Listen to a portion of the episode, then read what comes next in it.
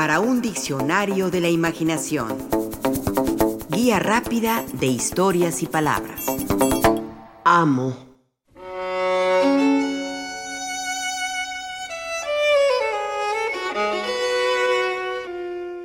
Afirmaba Epícteto muchos siglos atrás. Un hombre no puede ser dueño de otro hombre. Tenía y tiene razón. Pero la historia de la humanidad no se ha caracterizado por seguir ese sabio razonamiento. A lo largo de la historia, la esclavitud o la servidumbre se han enraizado en nuestros usos y costumbres. En México, habría que recordar la explotación de mano de obra indígena durante la colonia. En Estados Unidos, las sociedades esclavistas. Y de la antigua Grecia, mientras florecía la oratoria, la filosofía, los deportes y las artes, la creencia del esclavismo como algo natural y necesario. Una historia, la del ser humano, de amos y esclavos, de amos y sirvientes, de quien posee todo y de quien posee poco o nada, en ocasiones ni la libertad.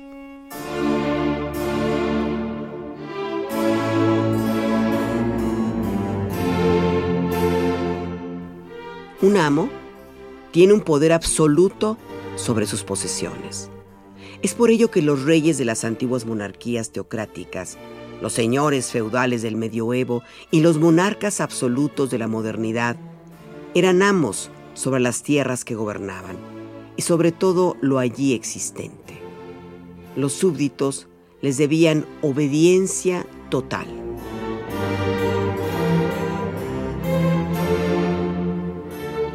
En los sistemas esclavistas, los amos eran los dueños de los esclavos, que eran considerados como mercancía que podía comprarse y venderse, además de ser tratados por sus amos como ellos deseasen, al menos hasta la época del cristianismo que mejoró el trato a los esclavos, aunque siguieron existiendo estas formas terribles de trato a seres humanos, a quienes se les quitaba la condición de personas.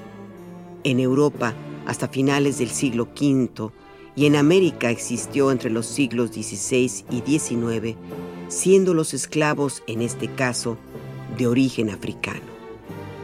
Los romanos reconocían que era una institución que contrariaba la conciencia, o sea, al derecho natural, pero la reconocían como parte del derecho vigente entre los pueblos o derecho de gentes.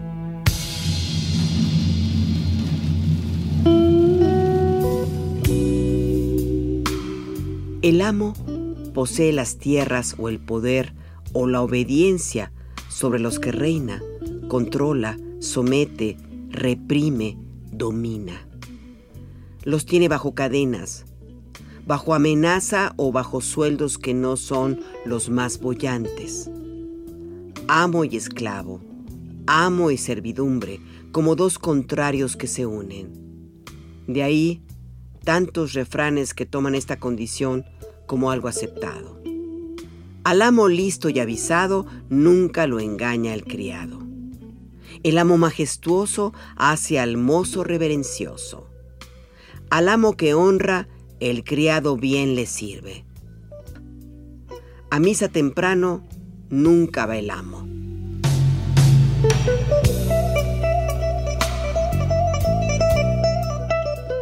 Ese afán de posesión del ser humano, de sentirse amos y señores del mundo y el universo, les hace sentir también que poseen a sus animales, en especial los de compañía.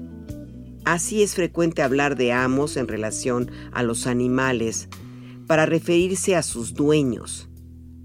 El amo del perro lo trata con crueldad. El gato no reconoce a su amo. O Solo el amo consigue montar al caballo.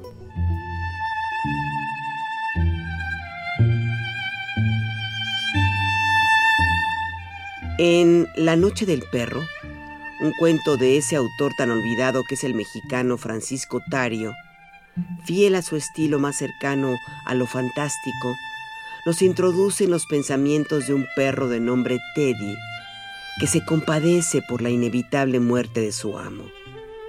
Así lo escribe Tario. Mi amo se está muriendo. Se está muriendo solo sobre su catre duro en esta helada guardilla a donde penetra la nieve. Mi amo es un poeta enfermo, joven, muy triste y tan pálido como un cirio. Se muere así, como vivió desde que lo conozco, silenciosamente, dulcemente, sin un grito ni una protesta, temblando de frío entre las sábanas rotas.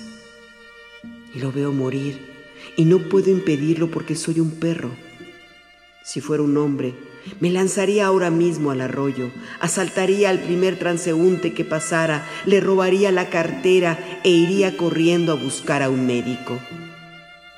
Pero soy un perro, y aunque nuestra alma es infinita, no puedo sino arrimarme al amo, mover la cola o las orejas y mirarlo con mis ojos estúpidos, repletos de lágrimas.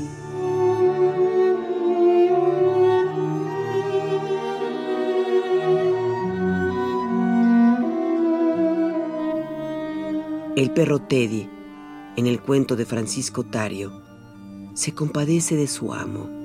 Dice, está tísico y morirá irremediablemente. Yo también lo estoy, pero ello importa poco. Él es un poeta y yo un perro de la calle. Un perro, como hay tantos, a quien el poeta mantiene y cuida a costa de tremendos sacrificios un perro que una cruda noche de invierno lo asaltó a la puerta de un tugurio, medio muerto de hambre y de fiebre. Me tomó entonces consigo, me condujo a su casa, encendió la estufa y se asomó a mis ojos intranquilamente. Adiviné al punto sus propósitos. Me dijo, ¿quieres ser mi amigo? Aquella noche y otras muchas me cedió su leche, su pan duro, sus mantas viejas.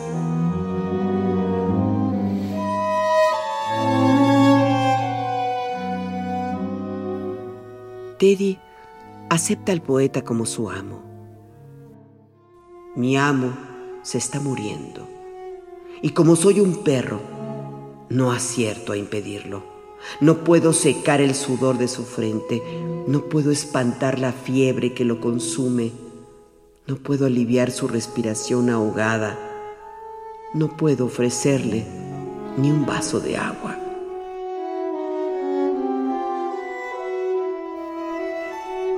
Su amo morirá de manera irremediable y Teddy también al poco tiempo.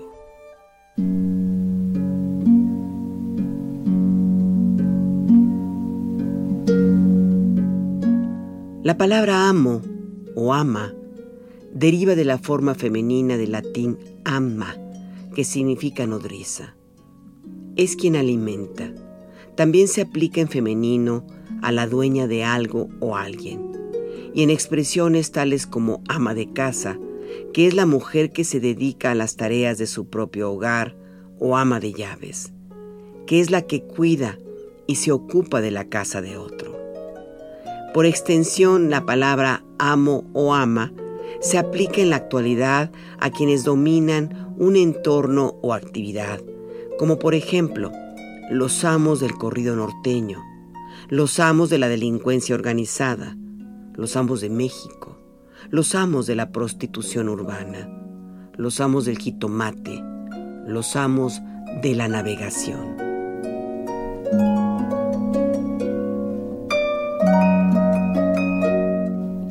La palabra amo no tiene relación con el amor, pero también en lo amoroso se utiliza para ejemplificar a quien es dueño o dueña de nuestros corazones.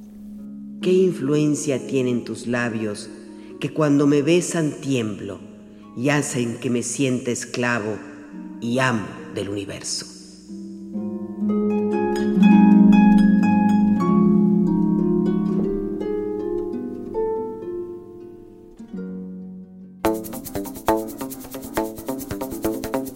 Participamos en este programa Juan Ramírez, Rafael Méndez, María Eugenia Pulido, Mauricio Carrera y Pilar Muñoz.